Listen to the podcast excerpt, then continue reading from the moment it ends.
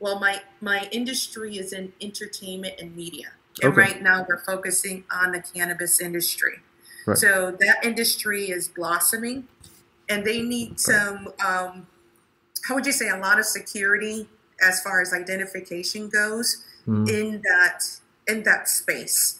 So my my my company is is being built around that space. Even though we're an AppSec security company, um, building applications for in security, but this is the space we're we're we're we're going to focus in. So again, when I saw your profile, I, I'm like, oh my God, he has both items. Let me see if you would be willing to help help me out.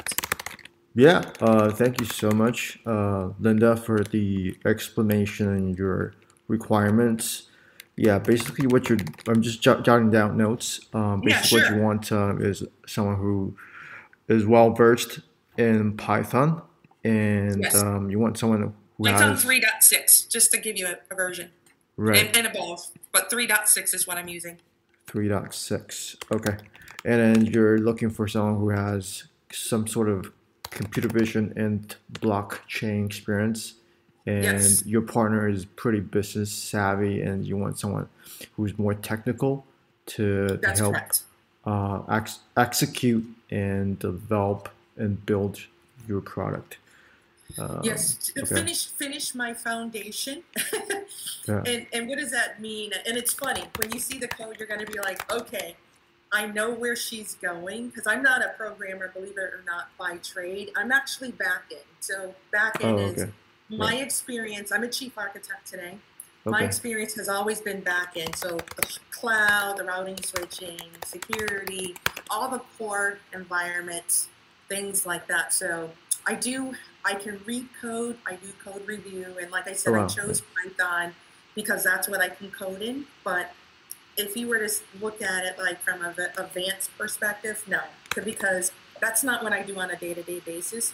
What I'm trying to do is finish the foundation and then I'm looking for that person to take the foundation, convert it to like a SaaS model. So my idea Right. is that when I go to these markets, and if they go with my software, once a user registers, they can go to any any cannabis uh, store as long as they're doing my software to to uh, procure buy their cannabis items um, because we already have a record in the back end, you know, things like that. And even that, Wilson, is I'm sure it's going to be expanded out. Um, a lot of the commissioners, you know, outside of the security identity piece of it, and it, it, and I'll map more out, you know, in our next meeting if you're interested Okay.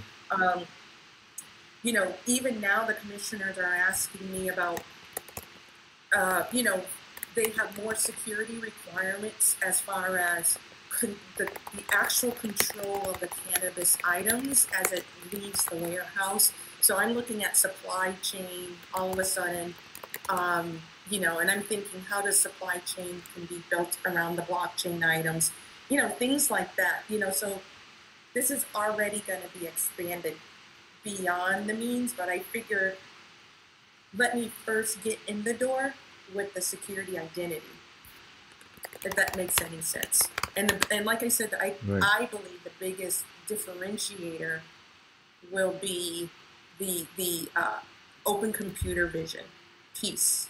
Right. So Now, yeah. why? Mm. Because today there's a lot of facial recognition Right. um, uh, uh, technology out there around OpenCV, but for Right. me, I want to I want to try to just just capture the fingerprint, Okay. but in a in a in a different way, you know. So, like I said, I know we're we're both running out of time, but if That's you're fine. interested, I would love to chat with you more next week about Yeah. your experience and how you can help.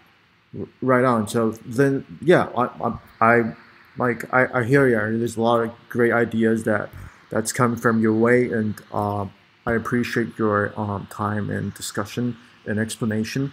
Uh, basically, what we recommend to clients is to kind of narrow down on what they exactly want, uh, provide some specific guidelines and then focus on one feature, and then we, you can gradually build off that one feature, feature. into multiple features. Because um, um, I while while I appreciate all your ideas, they're great ideas.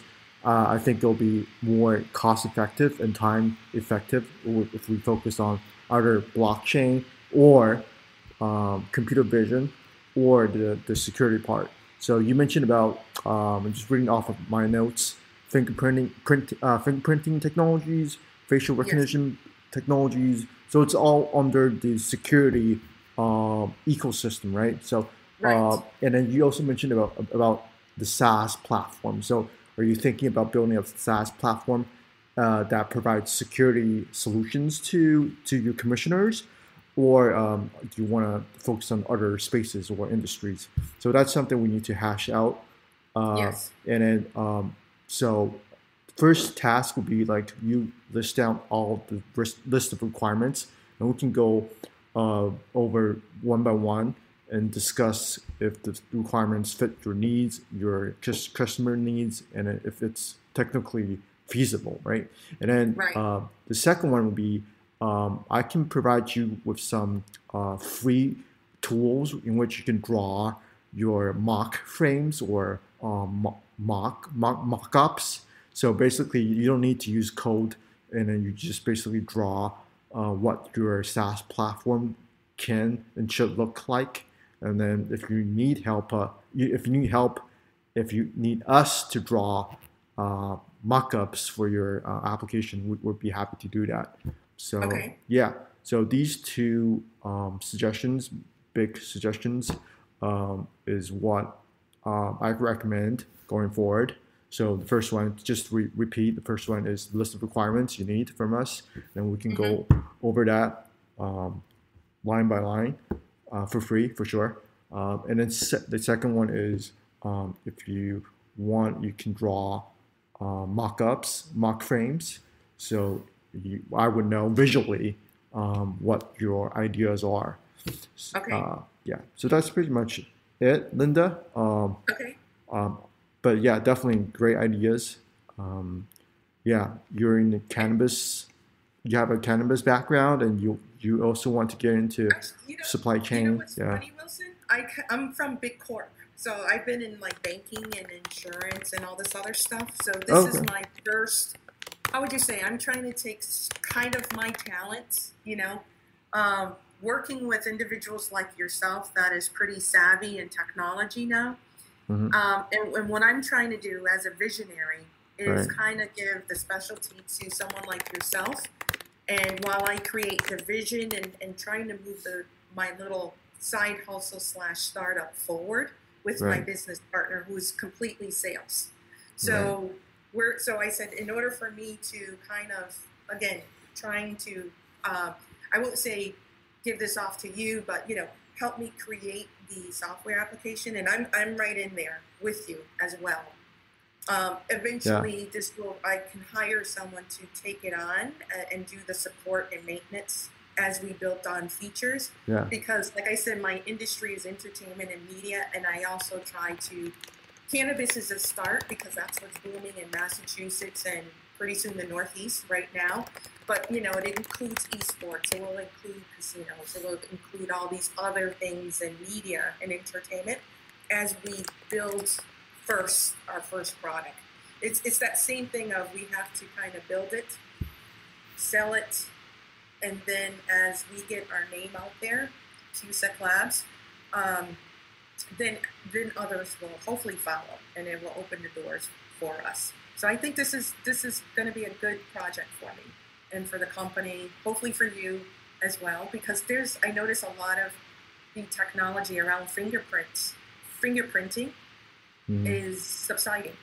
It's everything is around facial, facial recognition, and and I'm trying to figure out, you know, still in security, the mm-hmm. fingerprint is one of the best um, methods or uh, objects to to build security around. So, so like I said, we can talk more if you like next week because um, I'm pretty excited about this, and this gives me a chance ultimately to retire from Big Corp and just be in my own business. Yeah, That's I'm happy to help help out. Yeah, definitely happy to uh, discuss further with you, Linda.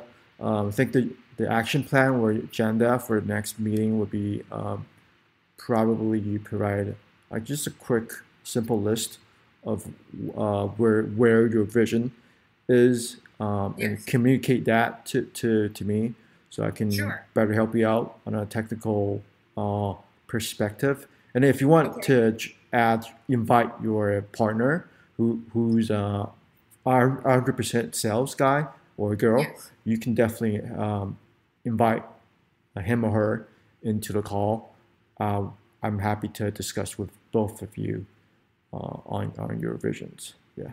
That's great. That's great. All right. Cool. Thank you, Linda. You, Yeah. No And worries. I'll set up something next week for sure. Yeah. Uh, look forward to that. Thanks. Okay. Talk Yeah. soon. All right. Yeah. Bye bye. Bye. Have a great day. Bye.